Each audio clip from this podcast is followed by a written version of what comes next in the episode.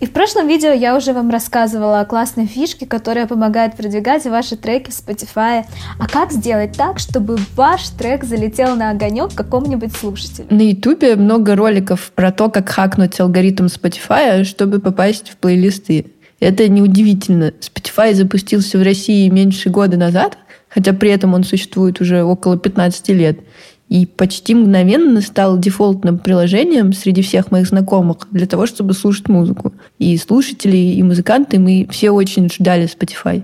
Но с его приходом кое-что меня насторожило. Я стала замечать, что люди, которые обычно привыкли искать музыку самостоятельно, как-то подозрительно быстро перешли на подборки и плейлисты. Понятно, что стриминги, и в том числе Spotify как такая бенчмарка среди них, упростили жизнь в той же степени, что и любые другие приложения типа вызова такси, заказа еды или онлайн-банкинга.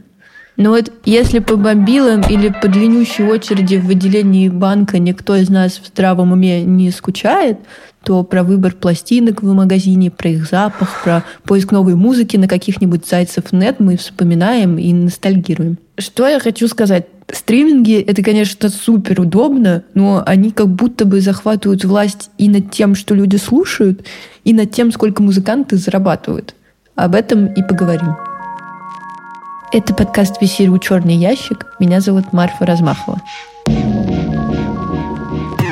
Это наш пятый выпуск, но подкаст все еще экспериментальный, поэтому мы решили немного изменить его звучание. Обычный выпуск «Черного ящика» состоит из нескольких интервью с экспертами, но не в этот раз. Мы позвали только одного гостя, это основатель Муберт Леша Кочетков.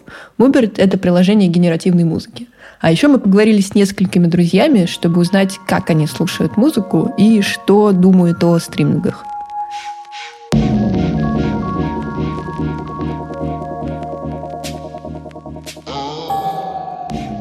У меня даже раньше было такое хобби, и оно такое довольно задротское. Но вот я для поездок с родителями в деревню специально подбирал треки так, чтобы они подходили и под дорогу, чтобы они были приятны родителям, у которых есть свой вкус и свои требования, пожелания, чтобы это еще мне нравилось. Это я разговариваю с Матвеем Тарховым, а точнее говоря, со своим братом Моти и большим ценителем разной и хорошей музыки. Все это потому, что наш батя басист. То есть, как бы, мне никогда не хотелось что-то скачать уже готовое, чтобы это просто вот играло, и я ни о чем не думал. Он, наоборот, приводит тебя к тому, что ты каждый раз что-то новое приоткрываешь. Потому что я обычно подбираю эту музыку, вот, которую я, я знаю, я уверен, что она будет хорошо звучать в машине в долгой дороге, вот 8 часов ехать что это вот будет уместно. Я не могу э, взять что-то оттуда неизвестное. Это должна быть проверенная музыка, которая не будет вызывать раздражение водителя и сонливость у водителя. Там есть очень много факторов. Этот подход к музыке, то есть сознательно составить плейлист с определенной последовательностью треков, с выбором жанра и с другими деталями, типа добавить кастомную картинку, это как раз то, на чем сыграли стриминги, по мнению Леши Кочеткова. Spotify на самом деле на этом и выстрелил, что ты можешь создать плейлист и поделиться им, и приходит новый пользователь, и тоже может послушать твой плейлист, взять часть его и тоже поделиться им и так далее. И это, а, во-первых, сетевой эффект, когда чем больше пользователей, тем сервис интересней. Это есть у Spotify. Ну и виральный эффект. Наверное, рекомендации и качество продукта самого тоже имеет значение. Но рекомендации есть везде, а вирального эффекта э, достигают очень немногие приложения. Как ты думаешь, почему? Потому что не додумываются. Знаешь, как сложно создать э, вирусный эффект вообще в стартапе? В любом. Сейчас с этим бьется, например, там финтех-индустрия, фудтек-индустрия. То есть ты сидишь себе в одного человека, что-то там заказываешь, и никому не рассказываешь про это. Это же вообще классическое поведение любого юзера. Он скачал и сидит, молчит об этом.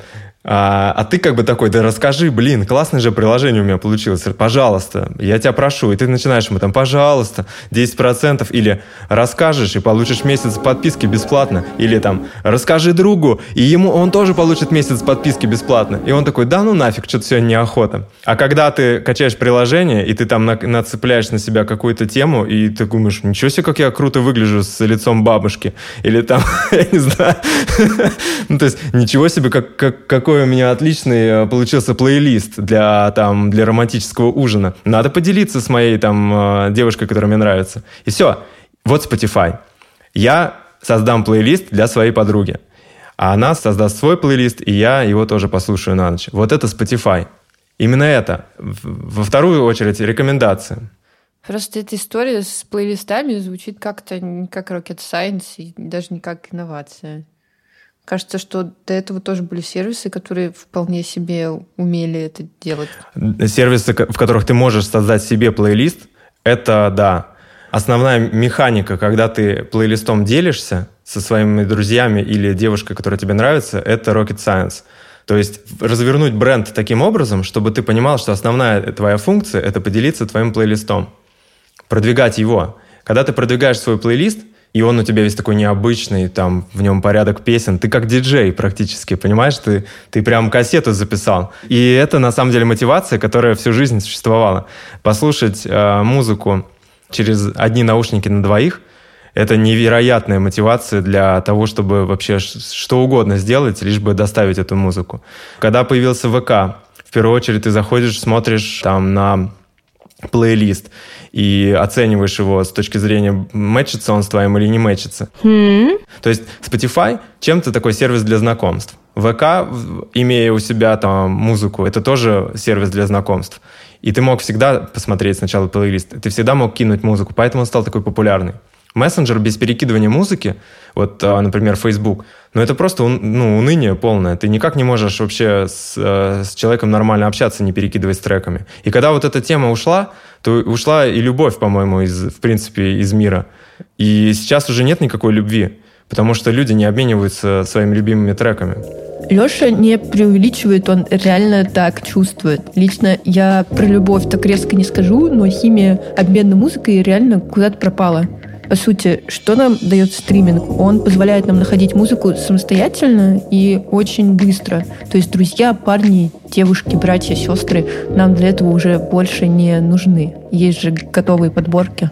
Твой вкус, из чего он состоит? И... Ну, нет, из чего он состоит, тупой вопрос. Как получилось так, что он у тебя есть такой, какой он у тебя есть? Что повлияло? На самом деле ничто повлияло, э, а кто повлиял? Я думаю, что с вопросами вкуса нужно говорить не что, а кто. Потому что э, всегда приход в музыку, он от кого-то. Даже если человек сирота, я э, прошу прощения, все равно кто-то предложил, кто-то дал, кто-то поставил. Вот. Это всегда все-таки идет э, от людей.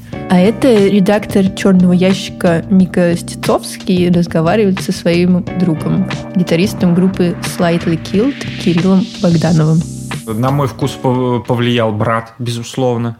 Поскольку он старше меня, он слушал просто прикольную музыку. И, собственно, когда я остался один с его записями и с его магнитофоном, все, я уже был, так сказать, конченным человеком. Мы жили там в, в одной квартире, да, и в одной комнате. Ну, ну, там в двух, там хорошо, но как бы ты никуда не уйдешь от этого. Вот она играет, и, и никто не кричал, выключай это немедленно. То есть не было никаких... Хорошая музыка есть хорошая музыка. Ну, наверное. А дальше пошло друзья, друзья друзей, здесь кто-то что-то, тут кто-то пришел. В этом есть что-то немного неуловимое и одновременно очень важное, что музыка как будто бы должна передаваться через людей. И в детстве, когда вкус только формируется, и в более в зрелом возрасте, когда вокруг уже есть друзья со своими рекомендациями, какие-то влияния, вливания проникают в голову, и музыка начинает что-то говорить о самом человеке и о его взгляде на жизнь, и даже, может быть, на политику или еще на какие-то тонкие вопросы. И мне страшновато, что стриминги как будто бы ломают эту модель а, тебе приходит сообщение, а там музыка, и ты закрываешь глаза, лежишь, слушаешь, и ты понимаешь, что это только для тебя. То есть этот человек, он не пел для тебя, но он пел для того, чтобы другой человек поделился как бы схожей эмоцией. А, и ты понимаешь, что вот эта эмоция, она сейчас между вами троими, между артистом, тобой и человеком, который тебе все это скинул. Точно так же, как э, это усиливается в сетевом эффекте в, на концертах, когда артист или даже там на каких-то просто в тачке, когда едешь вчетвером. Достаточно включить песню, которая нравится всем четвер- четверым, например, кто едет, все, начинается балаган. Да, начинает тачка уже по, по двум полосам ехать, ты уже все, все окна открыты, люк открыт, все уже орут, куда-то начинают снимать видосы. Насколько сильный, да, и, э, вообще обладает музыка эффектом, и насколько он сейчас просто э, не- недооценен, не знаю, куда-то умер вместе с э, предыдущими всеми вот этими видоизменениями рынка. А все для чего? Потому что люди пытаются сделать свою жизнь удобней, им становится дорого, лень, а неохота диски там всовывать куда-то, неохота вот э, плейлисты составлять. Все становится таким упрощенным, что хочется вот одну кнопку нажать, да, и слушать, и все. Да как можно тогда, ну, те же эмоции получить? Я не понимаю. Короче, это experience, и он, э, он не должен теряться ни в коем случае.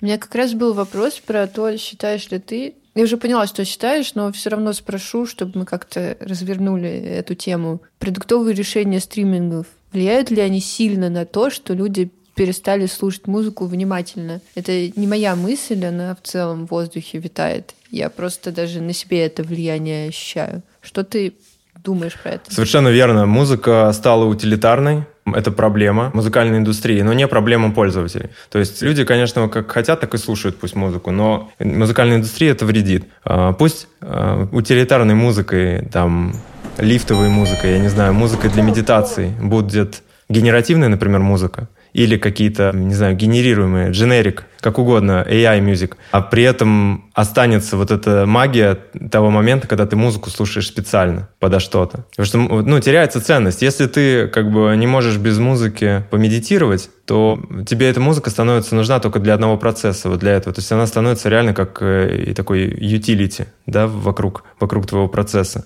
Это прикольно для, для технологических компаний, для стартаперов, которые создают вокруг этого продукты. Но для музыкальной индустрии это вредно.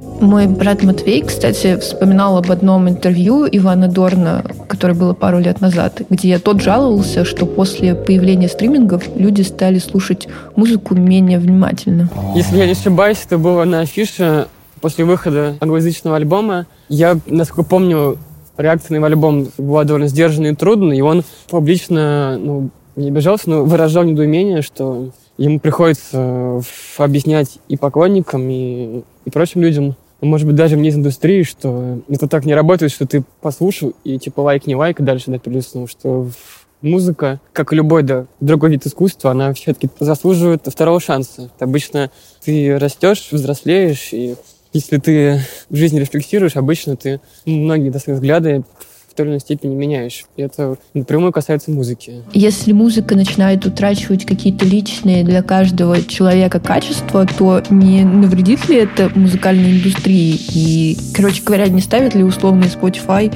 и Apple сами себе подножку? Вот лейблы, они очень похожи на вот этот мем, где сидит песик в огне и говорит «this is fine». Вот лейблы похожи очень на него, потому что у них реально все нормально. Там топ-менеджмент уже, у них все как бы более-менее, там есть какие-то артисты, у них постоянно полно работы, я уверен, что у них постоянно горят все дедлайны, какие только можно. Когда ты живешь в такой движухе, то ты не замечаешь как бы общих каких-то трендов. Поясню. Лейблы забирают большую часть денег от прослушиваний, а еще они частично владеют стримингами, ну, тем же самым Spotify. Поэтому с некоторым огрублением можно говорить обо всех них как о едином целом. Естественно, на стратегических сессиях они думают об этом.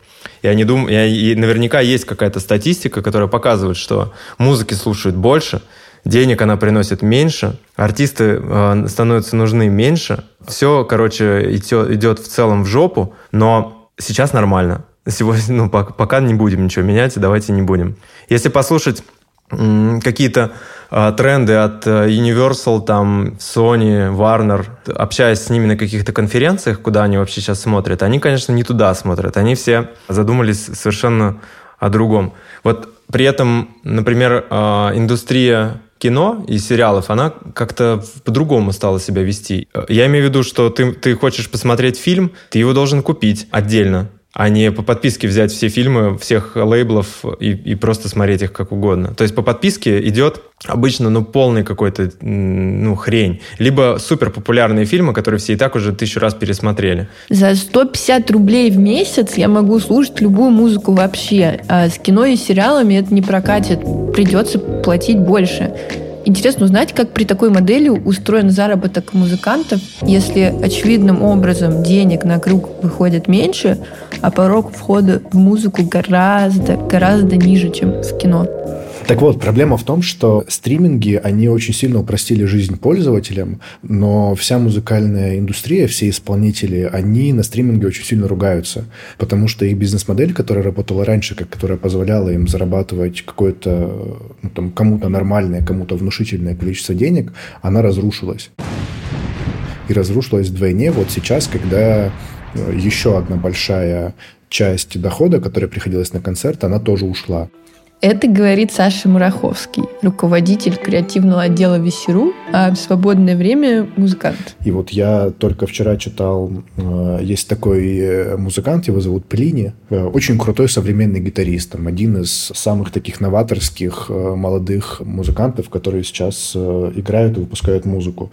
И вот он как раз, у него есть там ежемесячная сессия вопросов и ответов, и его спрашивали по поводу Spotify и стримингов, и он очень сильно на них ругается и очень сильно обижен. И я вот такое же мнение видел от кучи других исполнителей, за которыми слежу там, в том же Инстаграме, что ну, они просто, то есть стриминги не позволяют им сводить концы с концами, и это было оправдано, э, когда э, были концерты, то есть стриминги дают тебе гигантский охват и популярность. И это позволяет тебе монетизировать этот охват с помощью тех же концертов, к примеру.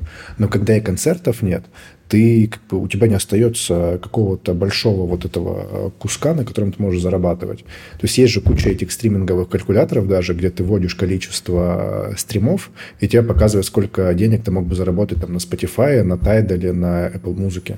Добавим цифру от Леши. А, люди платят подписку, эта подписка приходит в стриминг, стриминг забирает себе там порядка 30% сразу, это комиссия Spotify, а, и остается 70%, которые они перечисляют дистрибьюторам, а, ну и в данном случае они же лейблы. Соответственно, у каждого лейбла есть своя сеть дистрибьюции, и на примере Spotify 70% переходит мейджерам большой тройки. Речь про Universal, Sony и Warner. Дальше э, мейджоры забирают себе там, от 70% до 90%.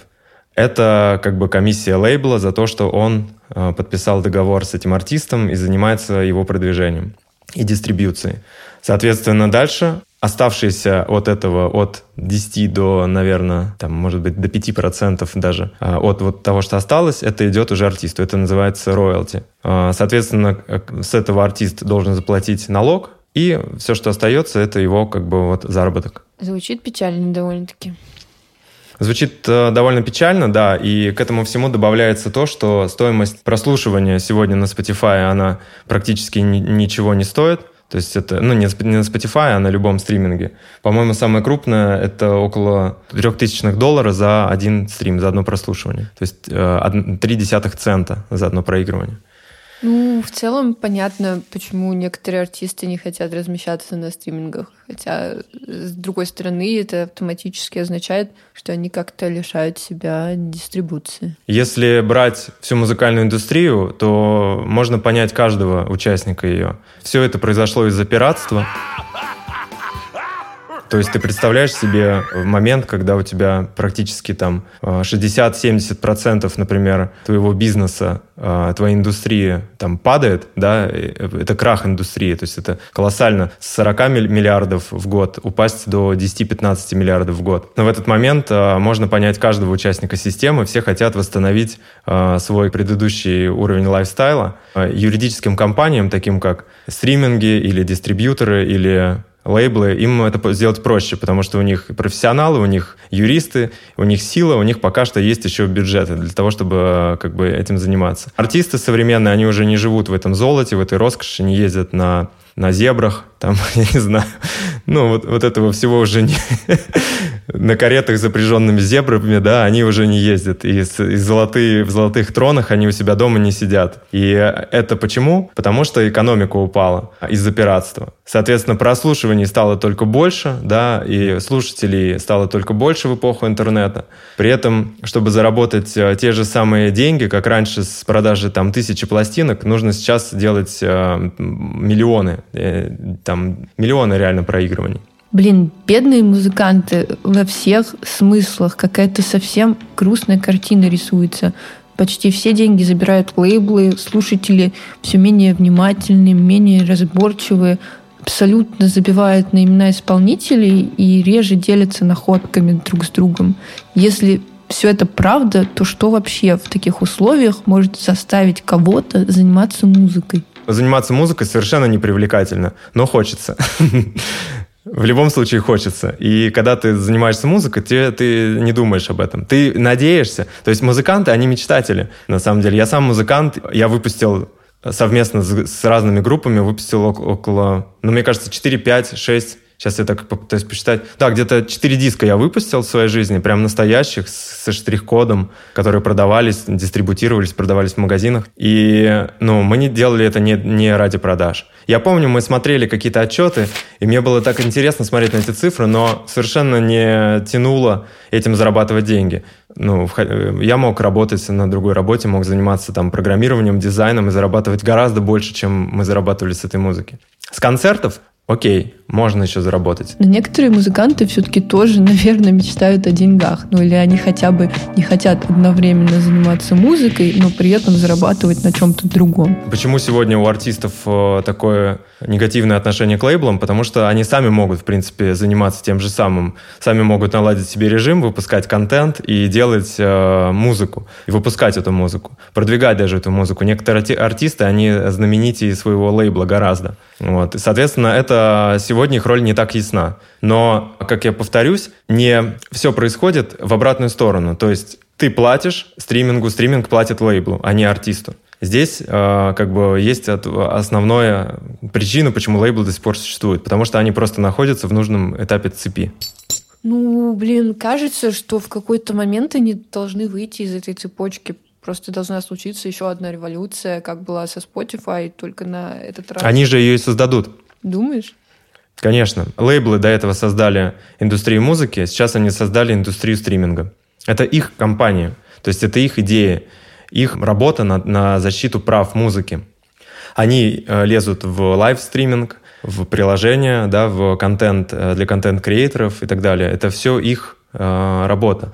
Но до тех пор, музыка стала примерно тем же самым, что вот э, какой-то, знаешь, риск, который тебе доставляют каждый день. Соответственно, э, ее роялти еще меньше, потому что сейчас музыка стала еще гораздо больше, гораздо как бы меньше часть занимать вот этой подписки. То есть теперь, теперь еще, кстати, в эту цель да, вот в эту цепь предыдущую между стримингом и пользователем теперь еще внедрились технологические компании, которые тоже берут свой процент. Они тоже говорят, а, ну мне же приходит 169 рублей, я с них беру себе там какой-то процент. Дальше я это распределяю между сервисами, в которые мы транслируем. Это вот у нас здесь, значит, музыканты, фильмы, сериалы, там, медитации, какие-то гороскопы, еда, ну, понимаешь, да? И вот там уже где-то в этом всем музыканты такие, где мы там, типа, что?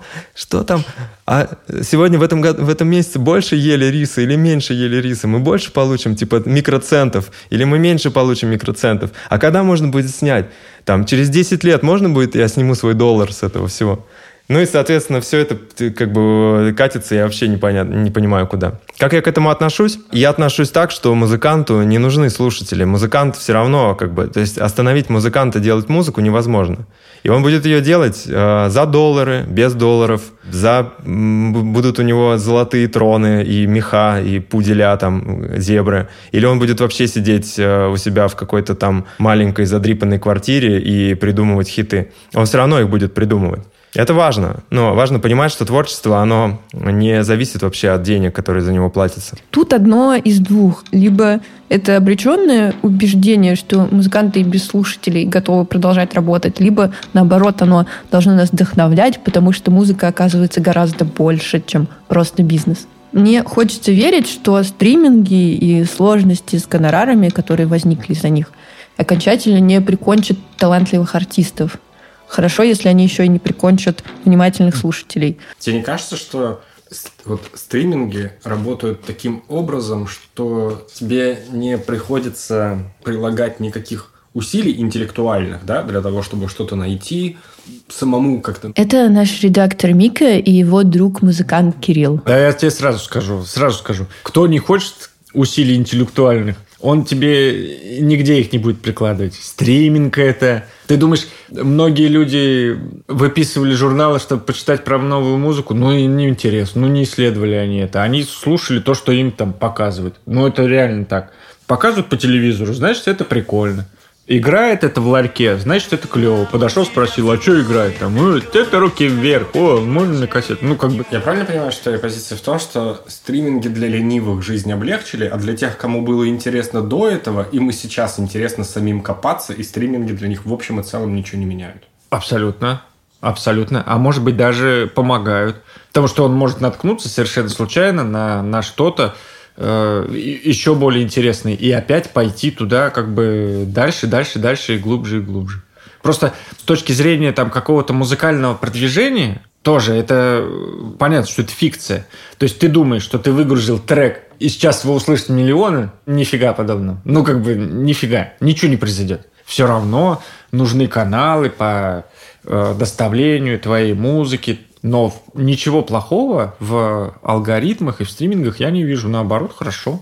Даже, даже замечательно. Мне это как раз позволяет там иногда расслабиться. И, в общем-то, да. Тот, кто никогда ничего не искал, он искать и не будет. А тот, кто искал, он продолжит свой путь. Саша Мураховский, наш друг из Весиру, вот тоже думает, что расслабиться и просто слушать это нормально. Но мне кажется, подавляющему большинству людей э, не хочется и не нужно особо разбираться в том, почему они выбрали именно этот жанр и почему их привлек этот исполнитель. То есть им просто нравится, какие эмоции у них вызывает песня или альбом или, или плейлист и они готовы получать... Ну, то есть странно было бы, если бы ты хорошие положительные эмоции хотел получать э, за счет большего количества усилий. Мы их всегда хотим получать за счет меньшего количества усилий. И стриминги этого добились. Ну, хорошо, а дальше что? Что-то изменится, скажем, через год? Во время разговора с Лешей мы пробовали провести аналогии с Netflix, который уже давно выпускает свои эксклюзивы. Казалось бы, что мешает Spotify или Plu или Яндексу или даже Сберу начать выпускать эксклюзивы и выращивать собственных артистов? Возможно, это даже даст рынку какой-то новый стимул, и музыка зазвучит по-новому и для слушателей, и для музыкантов. Но вообще еще интереснее было бы увидеть что-то совсем новое. Такое, чего сегодняшние стриминги нам просто физически не могут предложить. Друг у меня, Иван Шаповалов, он в свое время создал группу «Тату». Э, просто гений вообще. И у него был сервис «Ледокол», и сейчас он его хочет, кстати, возродить. Там был принцип, что ты можешь послушать музыку только один раз. Следующий трек, как бы, он э, уже будет новым для тебя. И ты таким образом можешь прослушать э, практически ну, все, что существует. И это может быть рандом, это может быть тренд, и это может быть now. Вот мы такие три категории с ним обсуждали. То есть now — это как в, твит, в Твиттере э, то, что сейчас происходит. Вот только что вышла эта музыка. И ты, соответственно, можешь слушать либо прямо в порядке убывания по производству. С утра встала, включила и слушаешь. Вот это вышло 30 секунд назад, это вышло 30 секунд, 37 секунд назад и так далее.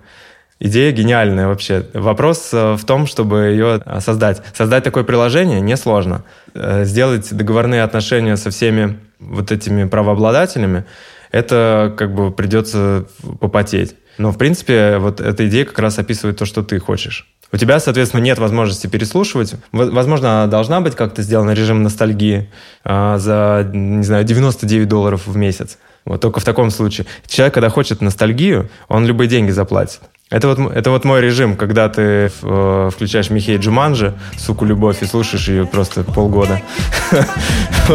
Но я бы за такое отдал.